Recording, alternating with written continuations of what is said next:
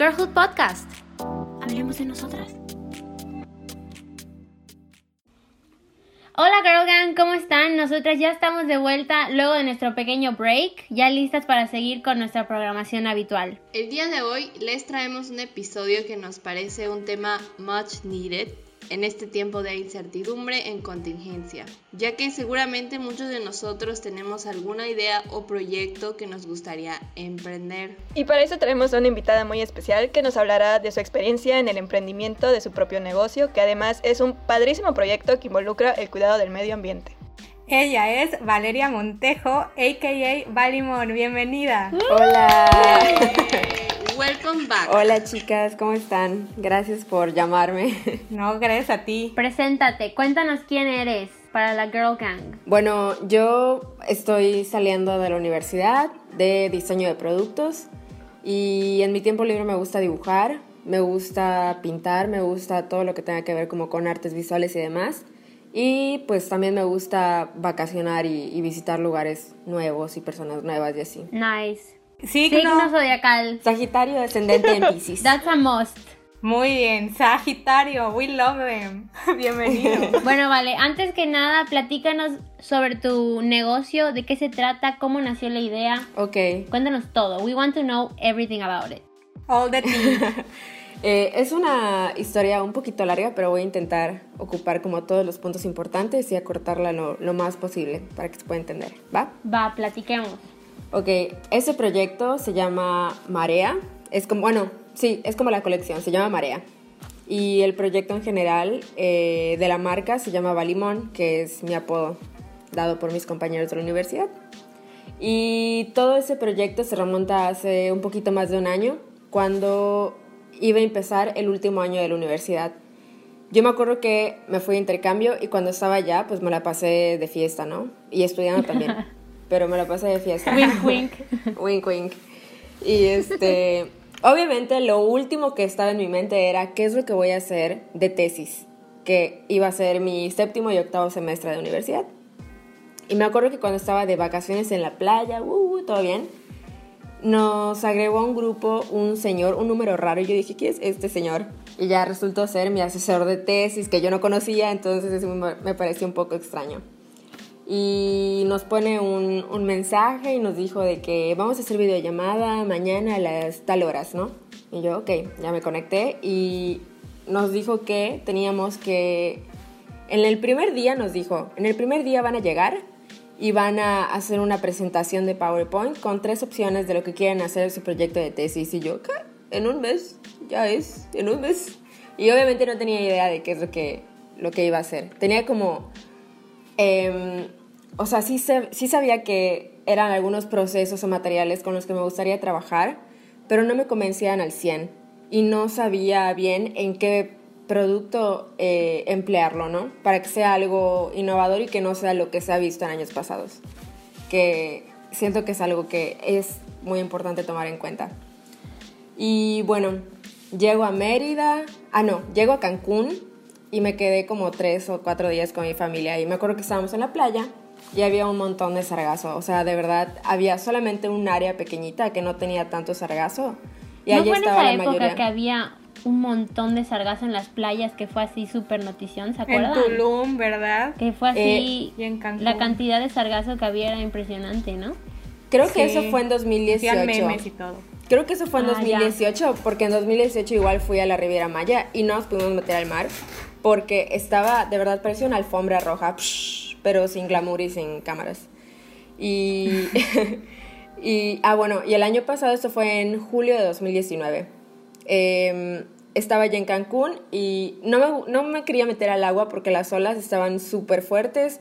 Había un montón de personas en ese mini espacio donde había poquito sargazo y nada más llegué y me tiré en el camastro. Pero estaba viendo como todo, todo que había, quiénes estaban, qué es lo que estaban haciendo. Em, y vi el mon así como bien lejos hacia mi, hacia mi derecha, vi un montículo, una montaña de sargazo así, ya. Como que limpian todos los días los restaurantes que están por Sound la playa. effect. Sha. Ya, sí. Ay, perdón, yo hago mucho eso. Como onomatopeya, ¿será? No sé. Ah, bueno. Yo creo que Sí, los, los restaurantes que están por la playa eh, limpian para que se vea bonito en su área, ¿no? Y limpian lo más que pueden, o sea, con rastrillos, con materiales que, que no sean tan, tan caros. Y los acumulaban de ese lado. Entonces yo dije, ay. O sea, mi primer pensamiento fue primero, you, y después, algo se puede hacer con esto. O sea, de que algo se puede hacer con esto. Porque En ese momento todo- hizo clic tu cerebro. Ajá, pero sabía que algo se podía hacer, pero qué, yo no lo sabía. Pero dije, o sea, es que en ese momento era como. Mi creatividad estaba pescando lo que sea. Porque sabía que tenía un proyecto que quería que fuese chingón, que fuese padre. ¿Puedo decir chingón? Sí, claro. Claro. quería, quería tener un proyecto chingón, quería destacarme, quería como estar orgullosa de mi proyecto de titulación, ¿no? Y dije, "Mm, lo voy a guardar en mi memoria. Y guardé el sargazo, ya sabes. Pero no Lo sabía que lo, como, lo archi- archivé. como en el capítulo de Bob Esponja. Sí. Que archiva bueno, todo. lo archivé como en Bob Esponja y dos semanas después, cuando ya íbamos a entrar a la escuela, ya, ya, ya, de que un día antes, yo me acordé, ¡Ah! ¿qué pedo? Tengo que hacer mi presentación, porque sí tenía ideas, pero no lo había hecho. Y entonces ahí aparece la escena de Bob Esponja con los miles de Bob Esponja y los archivitos incendiándose. Así estaba yo, como pensando, ¿qué, qué, qué, qué puedo hacer? Entonces, mis primeras dos opciones, que no eran mis favoritas, era hacer como productos con, no lo sé, eh, cerámica o con algún proceso artesanal, no sé, utilizar mimbre. Y dije, ¿pero qué puedo hacer con mimbre? Y no quería hacer como trastos ni nada de eso. Y pensé, no sé, mobiliario infantil, no lo sé. Se pueden hacer como figuras muy padres con el mimbre. Pero a mí no me apasiona el mobiliario, no me gusta no me gusta hacer diseño de mobiliario. Es algo que respeto mucho y admiro mucho y de verdad es, puede llegar eh, a ser difícil hacerlo. Y admiro mucho a quienes lo hacen, pero no es lo mío. Lo puedo hacer, pero no me gusta hacerlo. Entonces dije, a ver, pero a ver, ¿qué me gusta? ¿Qué me gusta? Y me acordé que, bueno, no me acordé que me gusta el tema de los zapatos, pero pues me acordé, ¿no? Ajá, es algo que usas everyday. Ajá, exactamente, como que, mmm, zapatos, pero ¿cómo? Mm, si mezclo eso con, con plástico, ¿será? Sí, sí, sí. Y dije, suelas de sargazo. Y ya, así lo puse. Y lo presenté y me dijeron, "Mm, ¿será? Se ve interesante. Pero yo estaba como ciegamente confiada. O sea, yo me iba a tirar del tobogán sin ver si había agua o no abajo, de verdad. Yo me fui así, me caí. Bueno, no me caí, pero me iba a tirar Como gorda en tobogán, como dicen. como ¿no? dicen. Y yo les dije a mis, porque estaba él, ¿el qué es? El asesor, el, mi director de tesis, la no sé qué administrativa y alguien más de la escuela de diseño. Y obviamente mis compañeros. Y tenía que presentarlo y decir los pros, contras, si se puede hacer en, aquí en Mérida o en Yucatán, aunque sea, si, se, si es viable económicamente, si, si es algo que de verdad hay como... O sea, todas esas cosas te tienes que plantear desde un inicio, ¿no? Ah, sí, sí, sí, sí. O sea, tienes, o sea, tu principal, una de las cosas que tienes que tomar en cuenta es ver si tu proyecto es viable. Porque aunque sea el proyecto más chingoncísimo y super pulido, tu prototipo te quede bien, si no tienes a quién vendérselo, y, o si no te alcanza para hacerlo, no te va a servir de nada toda tu investigación. Valió grillo amarillo. Exactamente, grillo amarillo. Tenemos que tomar eso en cuenta desde el principio. Entonces yo dije, no, sí se puede, porque aquí está Ticul y ahí saben, no sé qué. Yo, de verdad, Ticul represent. Se sabe, se sabe. exactamente, exactamente. Yo, soñadísima, ahí sí se puede, sí se puede, no sé qué. Y ya me dijeron, bueno, pues ve con eso. Y yo, ok. Y por un mes más o menos no sabía qué hacer. Porque, o sea, para empezar tenemos que hacer, ir armando nuestro documento, poner que la historia, no, no, quizás no la historia del zapato, pero qué materiales se utiliza el zapato para hacer zapatos, qué procesos para hacer diferentes partes del zapato, materiales, etc, etc, etc. Y pues yo quise meter un poquito de historia y poner, pues, por qué quería utilizar sargazo, ¿no? Y quizás era algo que no tenía tan en cuenta y tan claro en un principio, pero eventualmente sí fui conectando muchísimo más con el proyecto y viviendo todavía más puntos positivos por los que se debería hacer o se debería, no sé, aprovechar o, emplear materiales alternativos, en este caso sargazo, ¿no? Y, y bueno, ahí comencé, luego tuve un mental breakdown, pero me recuperé. Como bolita de ping pong, ¡pum! caí y regresé. porque no tenía ni idea de, o sea, sabía que en Ticula había pues quien haga zapatos y así, pero no sabía si iban a tener la tecnología para hacerlo.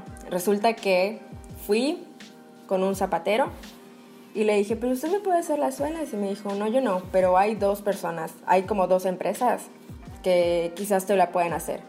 Y yo, ok.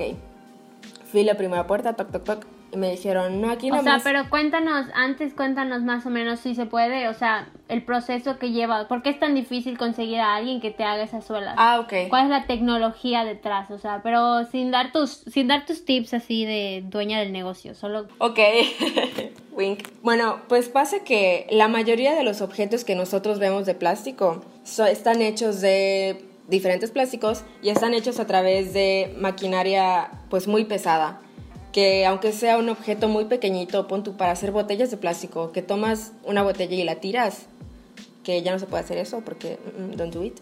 Este, ajá, esa botella de PET que apachurras. Hay una máquina del tamaño de al menos mi comedor y mi sala, que son chiquitos, haciéndola, ¿no? Entonces hay dos procesos. Está el que es el de inyección y el de... Guay, ya olvidé el otro. La licenciada, Dios mío. Bueno, hay otro que sirve para hacer específicamente el de las botellas. Entonces yo dije, no, sí se puede hacer con el de inyección, es que es una máquina súper grande, muy, muy cara, que solamente pues yo creo, o sea, yo no tendría en mi casa porque uno, no me alcanza, dos, hay cierto tipo de cuidados que se deben tener con estas máquinas y así, ¿no? Y entre muchas otras cosas. Entonces, eh, siendo Mérida en específico, una ciudad que está en crecimiento y así, yo no sabía con certeza si de verdad había alguien que aquí en la ciudad de Mérida o al menos en el estado de Yucatán tuviese esa máquina.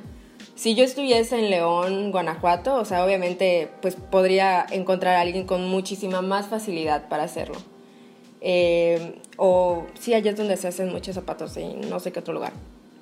Este, pero aquí yo sabía que en Ticul se hacen los zapatos de cierta forma. Yo no sabía si este material se podía procesar o no.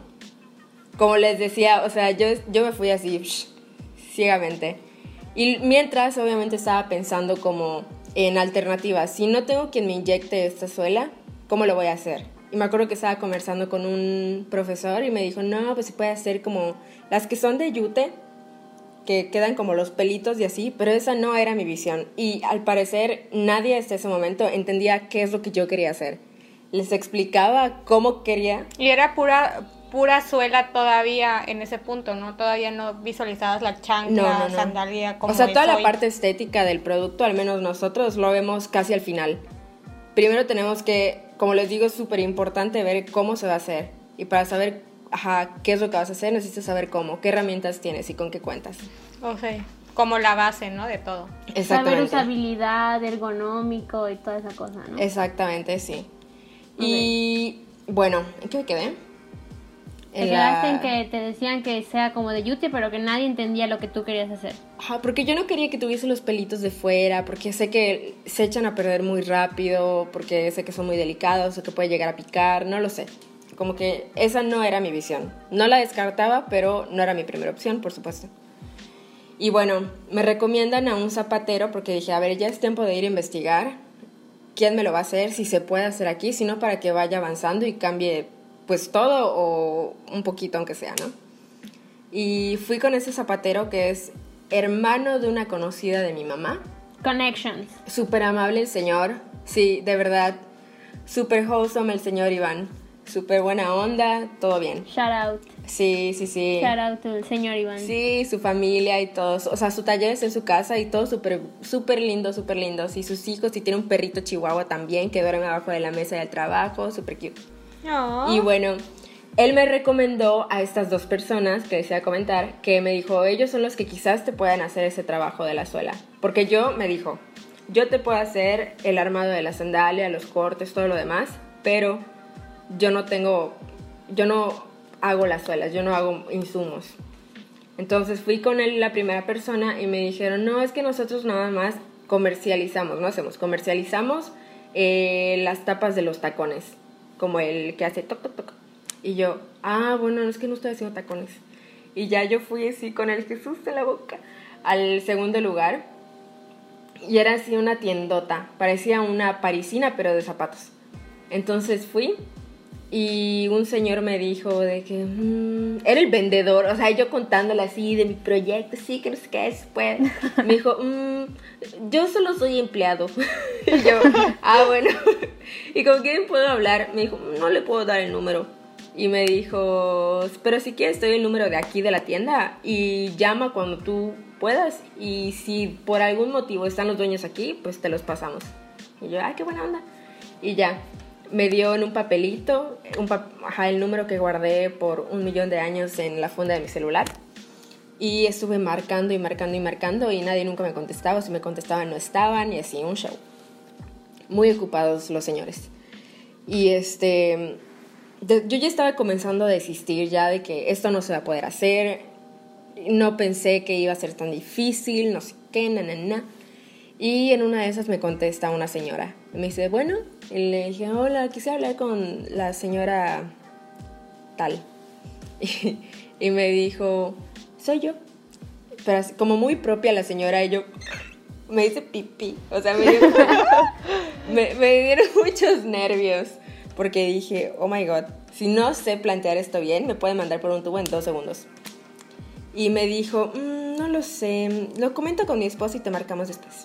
Y ya, eso fue toda oh mi my plática. God, y yo, me acuerdo que ese día lloré, me acuerdo que estaba toda puerca en la cafetería de la universidad, en la parte de atrás donde suena todo el eco y el pa del microondas, esa parte. Estaba así como que, ¡ah! Casi llora. Bueno, sí lloré. Una amiga bajó a como consolarme, decirme de que, vale, espérate, esto pasa, esto pasa, y así, ¿no? Y ya, como un fin de semana, no sé cuántos días después, yo estaba aquí en mi sala y me marca un número raro y yo, ¿qué, ¿quién es esta persona? Yo no contesto números que no tengo registrados. Y bueno, ¿no? Contesto y me dice, hola, estoy buscando a Valeria, me dijo mi esposo y yo, ay, hola señor, no sé qué, no, no, no. Y ya, este, le conté y me dijo de que me parece... Qué bueno que contestaste. Sí, me dijo, me parece un proyecto padrísimo, no sé qué, como que el señor muy, eh, muy amable conmigo, muy de que sí, cuándo, no sé qué, no, no, no. Le dije, bueno, ¿cuándo? No lo sé, pero yo le marco como en un mes o dos. Entonces pasó como un mes o dos y creo, no lo sé. Y me fui a recoger, bueno, recluté a, una, a dos ayudantes, mis primas de 13 y 15 años y me las llevé a la playa para que me ayuden a recoger sargazo. Me las llevé a la playa para que me ayuden a recoger sargazo. Con un rastrillito y bolsas de basura. Y fuimos primero. Progreso está bastante limpio. Sí. La verdad, está bastante limpio. Lo cuidan bastante. Sí. Y tendrán tus razones, ¿no? Pero si te vas más, más a los extremos, como hacia Telchac o hacia Chuburná, por allá hay más acumulación de sargazo. Entonces yo me fui a Telchac y a Chavijao y ahí recolecté un montón de sargazo.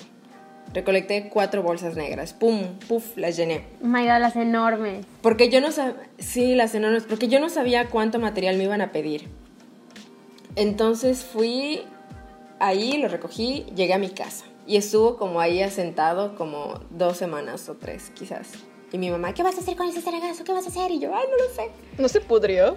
Eh, no. Wow. Estaba seco. O sea, no, no utilizo el sargazo mojado. Estaba seco, el sargazo seco. Y estaba cerrado todo. Luego, con una amiga que me ayudó, Regina, procedimos a limpiar el sargazo. Para eso otro profesor me había dado, ¿cómo se llama? La, la info de cómo se puede tratar el sargazo y sus usos y demás, ¿no? Hasta ahorita había visto que en medicina y todo, ¿no? Pero pues dije, no, pues sí se puede hacer en otra cosa.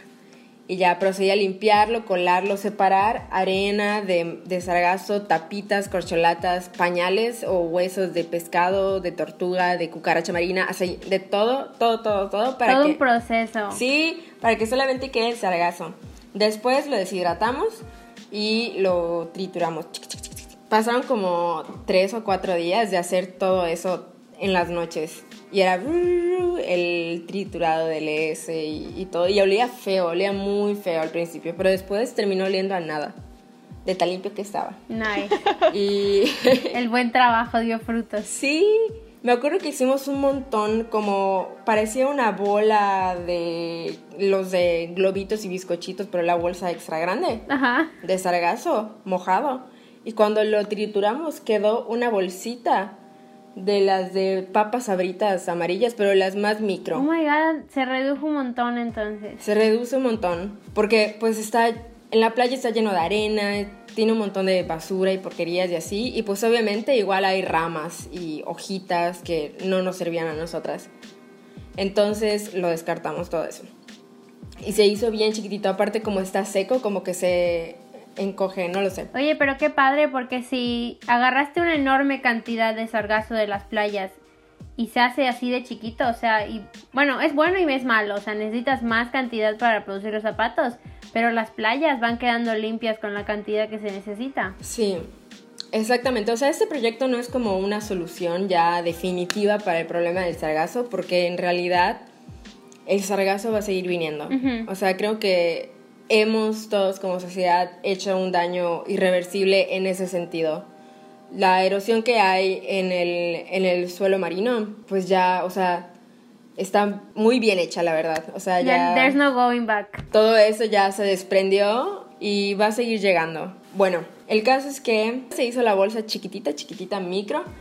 Y me fui a Tikul a ver a este señor por primera vez. Le iba a poner eh, cara al nombre. Y yo estaba súper nerviosa y obviamente fui con dos amigos que me acompañaron. Y llegamos y él no estaba. Ah, no, sí estaba. Fue otra vez que él no estaba. Sí estaba.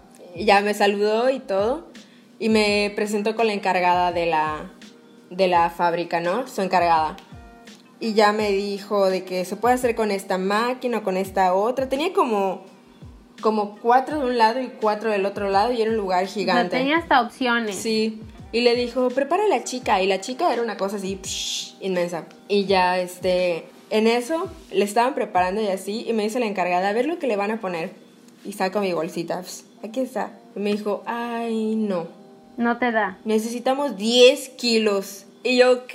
Oh my god. Y yo, esto no pesa ni 900 gramos. ¿Cómo le voy a sacar 10 kilos?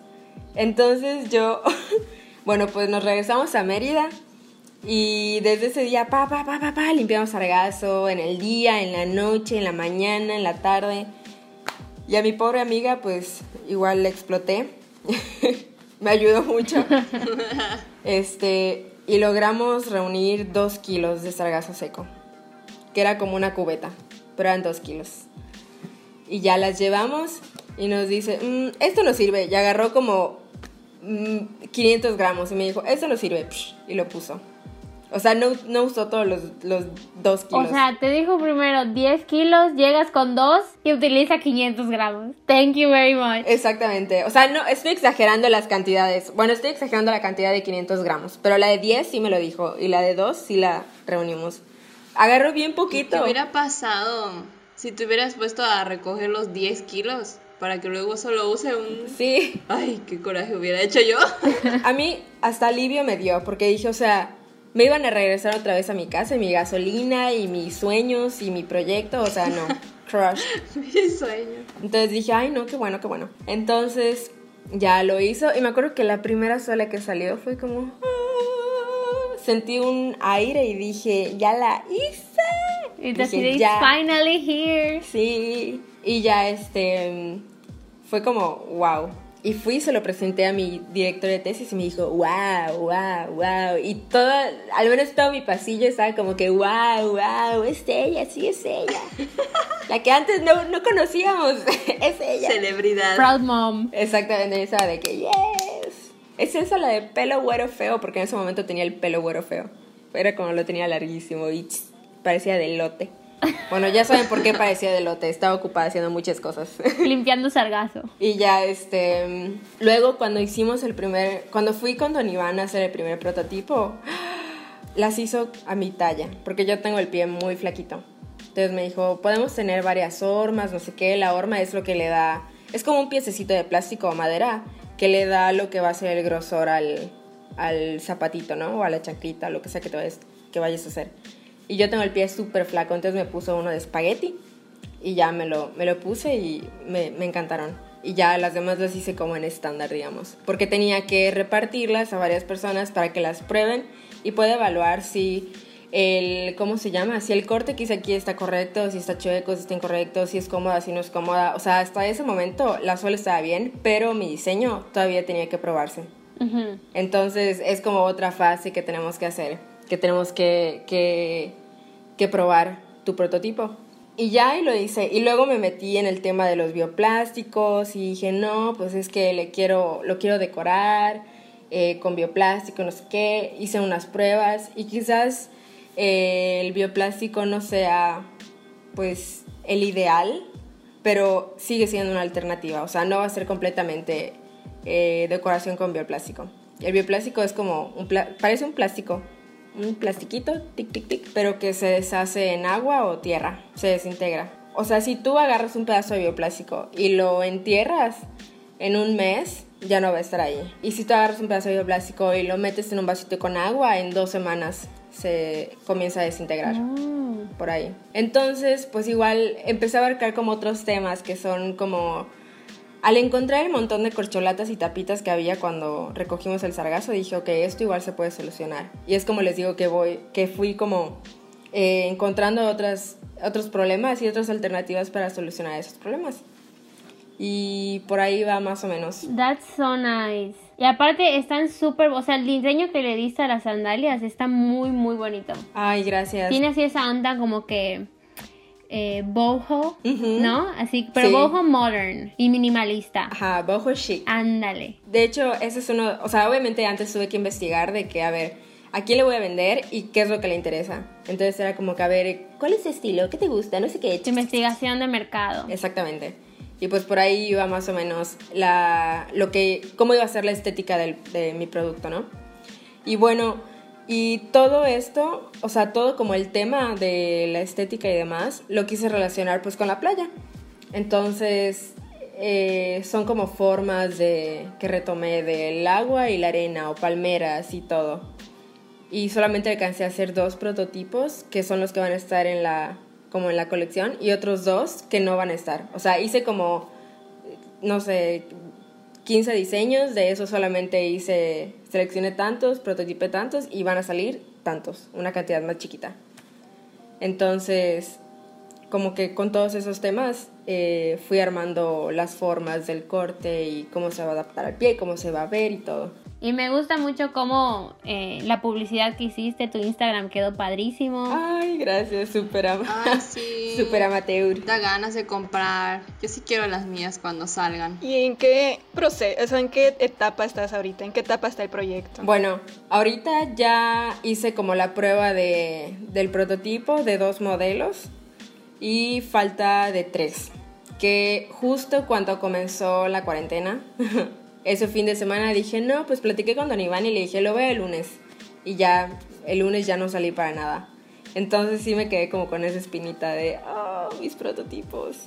Tengo que Oh my god, tuviste que pausar un rato. un ratote, o sea, tengo que em, hacer los prototipos de esos tres modelos que me faltan, probarlos, que cómo los voy a probar no lo sé. Creo que me voy a basar en los otros dos modelos. Y este, después de eso, pues ya, o sea, si veo que está todo bien, hacer algunas correcciones quizás eh, y comenzar a vender. Empieza la producción, ¿no? Exactamente. Por el momento, o sea, todo está en, en pausa. Tengo la página de Instagram y todo, pero no estoy publicando nada porque no quiero que empiece a aparecer y no tener nada que vender. Porque ahorita pues estamos en pausa. Hablé con la señora, la dueña de la, de la fábrica de las suelas y así, y me dijo que tuvo que recortar personal temporalmente, que se están turnando y no sé qué, que bajó mucho su producción y que pues algunos de sus trabajadores tuvieron síntomas. Entonces, la verdad yo prefiero, prefiero pausar el proyecto unos meses a arriesgarme y contagiarme y contagiar a mi familia, por ejemplo. No, no me gustaría. Y, y así. En eso estamos.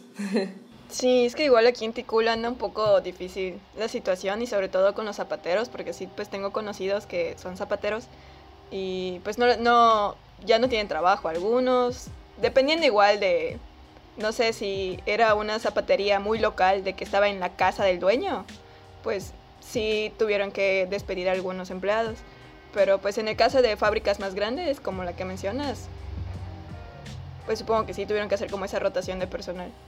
Y esperemos que pronto se Sí. recupere para que... Para que ya la gente pueda ver tu proyecto y Ay, sí. para que la Girl Gang pueda checarlo. Sí. Dile a la Girl Gang tu arroba. Claro, me encuentran como arroba guion bajo Balimón. B-A-L-I-M-O-N. Ahí pueden checar el, las fotillos que ya salieron. Sí, al- y ya estoy viendo todas las... Bueno, ya tenía idea de todas las ideas que tenía para el empaque y todo, cómo, cómo lo vas a recibir tú como cliente y me emociona mucho esa parte, no sé por qué. Es que ahorita, ahorita ya hacen que, o sea, que hasta el empaque de tu producto sea una experiencia para el consumidor. O sea, que cuando Claro, lo abras claro. sea así, que sea inolvidable tu paquetito. Claro, claro. Ajá, yo no quiero que sea una caja, sino que sea la caja. Que digas, voy a guardarlos en su caja. O sea, que sea worth it. Que no solamente digas, bueno, me quedo con los zapatos aquí y la caja la desechas. No, hay, hay packaging que it's worth it quedártelo. Sí, como el de los teléfonos. A mí me encanta el, las cajitas de los teléfonos. Oye, pero ¿el sargazo tiene contacto directo con la piel? No, no, no, no, no tiene. El sargazo lo, lo estoy empleando en la parte de la palmilla, que no es meramente la suela. La suela es lo que tiene el contacto con el piso o el suelo. Y la palmilla es esto que está entre la suela y una tela Un forro, ¿no? que es donde va tu pie. Exactamente. Pero sí se ve. O sea, se ve, pero tú no lo tocas. Ah, ok. Y esa es una parte en la que se utiliza y la otra es en el bioplástico. Y el bioplástico es donde está el diseño, ¿no? Exactamente. Las agarraderas o no sé cómo se llame las partes del, del zapato, pero Las agarraderas. me imagino donde metes tu dedito. Sí, o sea, donde está el corte, que es todo lo que cubre tu empeine y es lo que se ve, es lo que Ándale, eso. tiene mira. esta cuestión estética. Escuchen el vocabulario, Girl Gang, donde va el empeine. en peine. El empeine, eh, me- metatarso, calcañar. Esa palabra me da risa. ah, bueno, y ajá, en las sandalias el sargazo es un factor estético, pero pues está resolviendo una problemática que creo que, que nos beneficia a todos como estado, ¿no? Es una muy buena alternativa. Sí, eh, cuando estaba haciendo mi investigación, estaba viendo como a ver cuáles son las playas que se ven más afectadas por eso. Y en Venezuela, en Colombia, en las islas del Caribe, o sea, como, no sé, Bahamas, etc, etc, etc, incluyendo Yucatán, que pues es parte de México, los vemos afectados por, por el sargazo. Resulta que todo ese sargazo viene de una parte que está en el fondo del mar, en el Atlántico, entre África y Brasil, que se llama como el gran cinturón, no sé qué, del Atlántico. Entonces es como una línea llena de sargazo, como con esta vegetación marina, etc. Y lo que les comentaba de la erosión, que por causa del calentamiento global se va, se va desprendiendo el piso y hace que se desprendan estas, estas plantitas, luego flotan y psh, viajan por las corrientes marinas hasta donde les mencioné. donde llega la costa. ¿no? Entonces es algo, exactamente, entonces es algo que eh, nos afecta. Por ejemplo, Progreso recibe turismo, recibe cruceros. Eh, muchas de las personas que vienen a turistear, pues van a Progreso, ¿no? Y en las islas del Caribe, creo que su principal fuente de ingresos o su principal, este, como motor económico, depende igual del turismo. Entonces, si tú no tienes un lugar bonito para complacer a tus turistas, este índice de turistas y por ende este nivel de, de personas y como los puntitos de economía, no sé, yo, no, yo estudié diseño, no economía, Ajá. pues tu dinero va a ser menos, ¿no? Entonces es algo que sí nos afecta a todas las, todos los, a todas las personas que vivimos en estos lugares que se ven afectados por el sargazo. No sé si me di a entender. Sí, sí, te hice Sí, entender. sí, sí. Pero sí. Entonces, bueno, cuando estaba haciendo mi investigación, encontré que muchos de esos lugares emplean, como que hacen una inversión en maquinaria para remover el sargazo que hay ahí, o en personas, y después lo llevan a otro lugar en donde no se vea y lo entierran. Y Mm, ¿eso, no, ¿Eso es bueno? O sea que... mm, no, o sea, si llueve, por ejemplo, o está húmedo el sargazo, se pudre, Ya. como decía Lisetti, si, si no está seco se va a echar a perder. Y puede representar un, un- un daño sanitario, ¿no? Para la comunidad. Y daña el suelo, ¿no? que yo sepa, suelta como unos gases que llegan a ser tóxicos en grandes cantidades. Mm. Cuando están así como... Oh my god, science. Ah, eh, como están como pegajoso y así. Entonces, pues, es como una alternativa de lo que se puede hacer. O sea, hay- creo que hay un montón de materiales alternativos que podemos tener muy fácilmente y de los que nos podemos beneficiar como comunidad. Entonces, Sí, y que tarde o temprano vamos a tener que hacerlo porque... exactamente, o sea, todo lo que tenemos ahora los tenemos gracias a los recursos que nosotros conocemos. Y si esos recursos se acaban y comenzamos a tener otros, pues eso es lo que vamos a empezar a, a utilizar, ¿no? O sea, el sargazo ya va a estar aquí. Esperemos que no para siempre y por siempre, pero por un largo tiempo.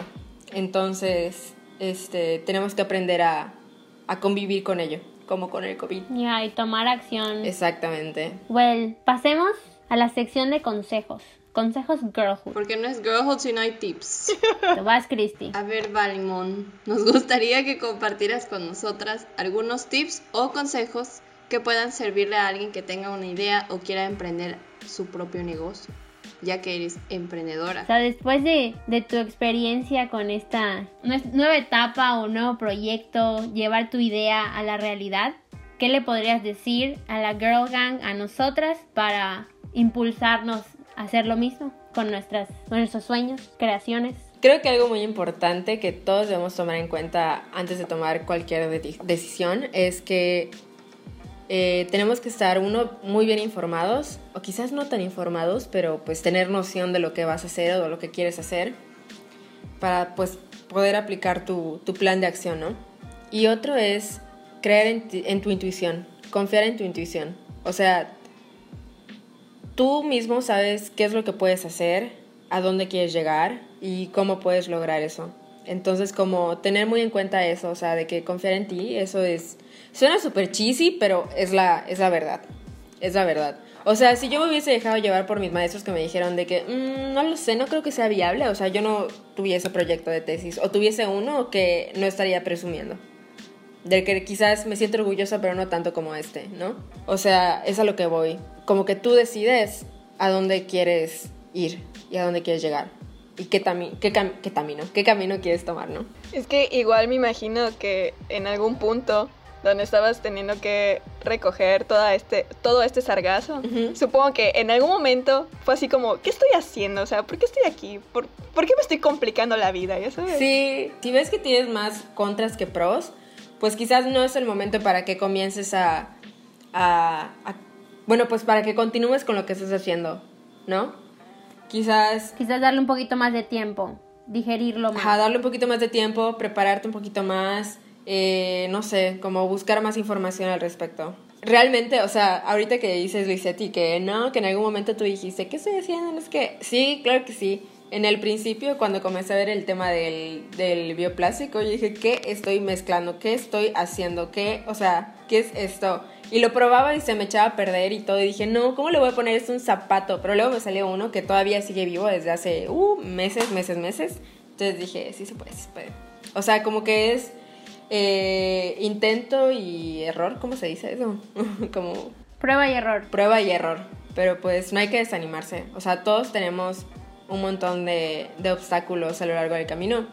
Y pues yo todavía no estoy en donde me gustaría estar, pero pues creo que he tenido un buen comienzo. Y no sé, se siente, se siente muy bonito. O sea, yo lloré mucho con este proyecto, yo me emocioné mucho. Se, se veía en mi grupo que era de los que más complicados iba a ser. Y creo que fui de las primeras personas en tener un prototipo Ah, mira. mis demás compañeros igual, pero fue como avanzó muy rápido. Una vez que resolví un problema, ya todo pu, pu, pu, pu, pu, se fue alineando. Todo cayó en su lugar. Flexing. ¿Quién quiere dar otro consejo? Bueno, igual como que tomando en cuenta la experiencia de Balimón, nuestra experiencia en Gearhood haciendo un espacio como este podcast es aprovechar la, la plataforma que nos da la universidad, como que apro- aprovechar esas o- pequeñas oportunidades de hacer un negocio viable, ¿no? Porque te dan todas las herramientas para llevar a cabo un negocio ficticio en un principio, pero que si es factible lo puedes, llegar, lo puedes llevar a cabo y puedes hacer algo muy chido, algo que te pueda dar de comer cuando termines la universidad. Ajá, como dicen, la vida real. Exacto. Exactamente. O sea, aprove- Entonces, mi consejo es como aprovechar si tienes la oportunidad, no sé, en la escuela, si te dan un chance de hacer un negocio, pues ponerle esmero a hacer un buen negocio. Ajá, no lo veas solo, ay, esta tarea. Ajá. Trata de buscar algo que te apasione y que puedas llevar a, a- a cabo y que pues al final we need to eat, ya saben. Exactamente. Algo que, o sea, si yo hubiese escogido, no sé, hacer muebles, que les digo que admiro, pero que no me gusta hacer, no, no es lo mío. No, lo, no me siento bien cuando lo hago. Este. Sería otra historia. hubiese sido una tarea y ya. Pero yo como escogí algo que me gusta mucho, o sea, de verdad le ponía como todo el empeño y era como para probarme a mí misma que lo que yo quiero no es una locura y sí lo puedo hacer, porque lo estoy haciendo, ¿no? Y otra de las cosas que quería agregar al consejo que dijo Lisetti es que, o sea, como aprovechar eh, no solamente como las oportunidades de trabajo que te da la universidad y así, o lo que tienes a la mano, quien sea que te lo dé, este, pero las oportunidades que tengas para dar a conocer tu proyecto. Eso es súper valioso. Yo no digo que, que todo el mundo conozca lo que haces o sepa quién eres y así sea como súper importante, pero dar a conocer tu proyecto es, es muy importante porque te puede abrir otras puertas, te puede abrir oportunidades, te puede dar, no sé, becas, te puede dar un trabajo, te puede dar... eh, Reconocimientos. reconocimiento, ajá, te puede, te puede dar muchas cosas positivas que eh, terminen sumando más a tu proyecto, que le den más valor. Y no hablo de valor monetario, sino valor el de verdad. El orgullo. El de que al final te sientes así proud de todo tu esfuerzo y dedicación. sí, o sea, como que uno tiene que hacer valer la pena esas noches de desvelo y la vez que estabas todo mugroso en la cafetería y así. Sabes que recibiste una llamada y te dio anx- anxiety. Es, exactamente. Mi consejo creo que sería rodearte de personas talentosas o personas que se apasionen por lo que hacen. Entonces, yo creo que parte de un buen emprendedor sumar a estas personas para que puedan colaborar y trabajar en conjunto y al final se logre algo padrísimo, ¿no? Porque a veces si no estás eh, con la mejor mm, sincronía, probablemente llegues a obstáculos. Entonces es mejor como que ir depurando esa parte para tratar de lograr el mejor proyecto posible. Porque muchas veces puede ser tu idea, pero requiere de trabajo en equipo. Exactamente. Entonces tienes que construir tu Dream Team para conseguir tu... Exactamente, o sea, ¿quién sería Balimón como marca, no como persona? Pero, ¿qué sería Balimón sin Don Iván y sin el señor de la fábrica y sus maravillosas máquinas? O sin tu amiga que te ayudó a limpiar el... Sin Regina. O sin mi amiga que me ayudó a limpiar, o sin mi mamá que me llevó a Ticul, o sin... Sin tus primas. sin mis primas que me ayudaron a recoger el sargazo, o sea, sin mi amigo que se sentaba junto a mí en el salón que me dijo, y si mejor le das la vuelta a esto, no lo sé, o le cambias el color o lo que sea. Esos, esas ayudas chiquititas, chiquititas, que después no terminan siendo chiquititas, son súper valiosas. Y ahorita que mencionas eso, eh, escuchar. Yo creo que tener tus oídos bien abiertos y ser receptivo, porque a veces quizás tu idea tiene ciertos... ah, Oportunidades, áreas de oportunidad. oportunidades, áreas de oportunidad, ajá, entonces las personas que están fuera de, o sea, las que están, los que son externos a tu idea, lo que está en tu cerebro, pueden ver otras cosas que tú no has visto. Entonces es importante igual escucharlo y no, porque igual hay veces que somos, estamos tan pegados a esa idea que como que no, esta es mi idea, no te metas, pero es como que escucha, ¿qué tal si pueden ayudarte, no? O que pueda aportar algo. Sí. Entonces es importante eso. Todo lo que estamos hablando me está recordando a ciertas, ciertos momentos estando en la universidad, hablando de mi proyecto o trabajando en él, eh, que no recordaba mientras estaba aquí rascándome la panza viendo The Office. Me acuerdo ahorita de cuando estaba, ¿cómo se llama? Hablando con uno de mis maestros y como que yo no quería, quería explicarle qué materiales y qué todo, pero no quería como darle tanta información al respecto. Y es de lo que estás hablando tú, Fer, de, de poder eh, recibir información, pero también estar dispuesto a dar para que te apoyen. Ujú, Porque a veces nos sentimos como, como que nos dan un cierto, no sé si la palabra sea receloso, pero dices, es mi idea, no vaya, no quiero que nadie más lo escuche o... O que te critiquen, ¿no? Y te pones como a la defensiva un poco. quizás. Exactamente, te pones a la defensiva. Pero obviamente no es una... No es ponerse a la defensiva sin, sin motivo alguno, sino que uno sabe cuánto vale su proyecto y sabe, eh, pues, que alguien más, si tú no te pones las pilas, que alguien más se pueda agarrar de ahí. Lo que tú ya pensaste, si tú no lo estás ejerciendo ahorita, alguien más, si no lo ha pensado, después lo va a hacer. Sobre todo igual porque pues nosotros somos mujeres, ¿no? Y sí sabemos de que pues hay veces en las que por el simple hecho de ser mujer, tu idea no es tan buena como la de alguien que es hombre, ¿no? Algo que he notado mucho en mi caso muy particular y singular es que, pues bueno, apenas antier me preguntaron en el súper si era mayor de edad. O sea, no me veo de 22, casi 23 años a cumplir en dos meses. Same. O sea, Por tres. y exactamente, creo que si no tuviese este tatuaje me vería todavía más chiquita. Si no me maquillo me veo súper o señora o chiquita, o sea, There's no in between. Exactamente. No hay zona gris. Entonces, pues, no lo sé, o sea, como diseñador, como diseñadora, estudiante de diseño, tenía que ir a muchas ferreterías, lapalerías y estos lugares donde, este, al menos aquí en la ciudad de Mérida, Male dominant. si no es Home Depot, exactamente. No sabía cómo poner esas palabras, pero gracias. Es, ajá, de que dominan los hombres en esas áreas, al menos en el área de vender, no lo sé en la- a las que yo iba al menos, en las muchas que vi. Entonces siempre es como, sí, a la, dáselo a la niña, como que, no lo sé, y, cómo se refieren a ti y cómo, incluso cómo te ven y cómo te tratan, es muy diferente a cómo tratan al señor que tiene 50 años y barba de pelitos micros blancos y negros que está junto a ti, ya sabes, como que...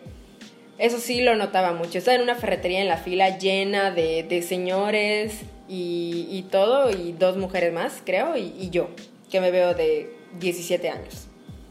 Entonces era como que a- a- me, me recordó a eso, eso que dijiste. Sí, Lisette. es que sí pasa, o sea, que no lo querramos ver, es algo que pasa. O sea, y eso es, y eso es cuando estás yendo a comprar materiales. O sea, cuando tú, por ejemplo, si yo, yo fui y le conté mi idea al señor de la, de la tienda, o sea, y me vio casi igual. O sea, me vio como de que, ¿qué me estás diciendo? No creo que valga la pena. Me dijo de que para un trabajo de la escuela no creo que valga la pena.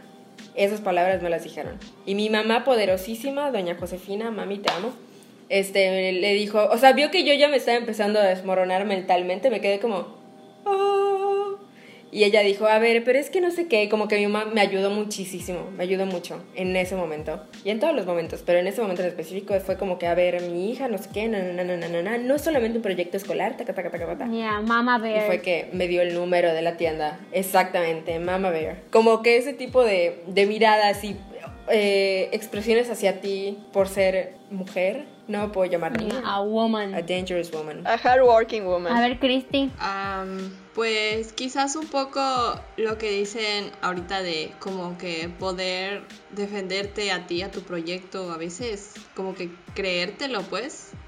O sea, de que obviamente vas a ir a muchos lados, como dice Vale, de que, no sé, en la ferretería o con el señor que te van a ver con cara de, tú, o sea, no sé, estás chiquita o, bueno, o eres mujer, ya sabes. Y es como de que, también de que estar abierta a escuchar críticas, pero como de que también cree en tu proyecto y cree que vas, cree que, que va a salir, ¿no? O sea, como que tienes que trabajar por ello, pero pues te lo tienes que creer y como que decir, no, o sea, yo voy a ir allá y voy a conseguir, voy a preguntar y no voy a dejar que me hagan chiquita, ya sabes. Exactamente. Voy a, porque yo sé lo que hago, o sea, bueno, sé lo que hago en parte, ¿no? Al menos, pero sé a dónde quiero ir. Ay, me gusta. Tú te tienes que sentir the boss. O sea, tú llegas a vender tu proyecto y tienes que estar súper segura. Porque si no estás segura tú, ellos no van a estar seguros. O sea, de que, de que it's worth it. Si tú no crees en lo tuyo, ¿quién, ajá, ¿quién vas a convencer si tú no crees? ¿Cómo lo vas a vender? Bueno, me gustó mucho lo que dijiste, Chris, sí, de tienes que hablar y preguntar y, y como levantarte por ti misma y no dejar que te hagan chiquita. Eso me gustó, como que mm, me llegó.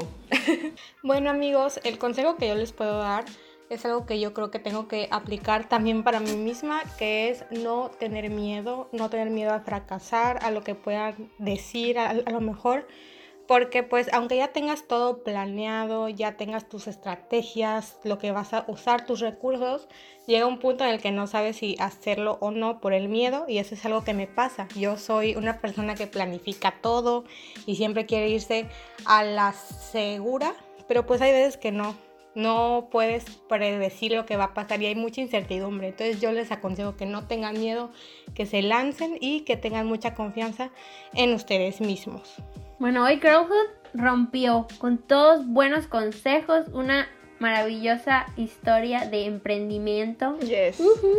Amazing. Let's wrap up porque ya llevamos una hora hablando, chicas. Bueno, Kirgan, hasta aquí el episodio de hoy. Gracias por escucharnos. Y por supuesto, gracias a Vale Balimón por aceptar nuestra invitación y su información súper útil. Gracias por acompañarnos hoy. Ay, muchas gracias a ustedes por invitarme y a los que llegaron hasta aquí después de esta hora, de esa historia, qué bueno que se quedaron. Espero que se queden con algo. Yeah, Girl Gang. Y es segunda vez que tenemos a Balimón por aquí. Sí, la segunda, la segunda. Gracias a Vale que siempre, siempre viene.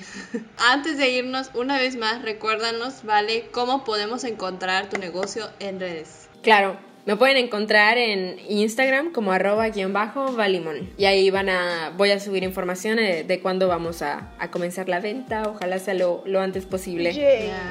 Te deseamos un montón de éxito en tu nuevo proyecto. Ay, muchas gracias. Ya queremos nuestros pares. Sí, igual ya quiero que los tengan. Me han dicho que son muy cómodos. Me Wow. contaron. Ah, yo sí quiero. Les recomendamos que nos pueden encontrar en Facebook e Instagram como arroba Girlhood Podcast. Y nos pueden escuchar cuando quieran y donde quieran, en donde estén, por medio de Spotify, Anchor y YouTube. Bye. Hasta la próxima, Girl Gang. Adiós. Bye, girl gang. Bye. Gracias, Vale. Año. Añón.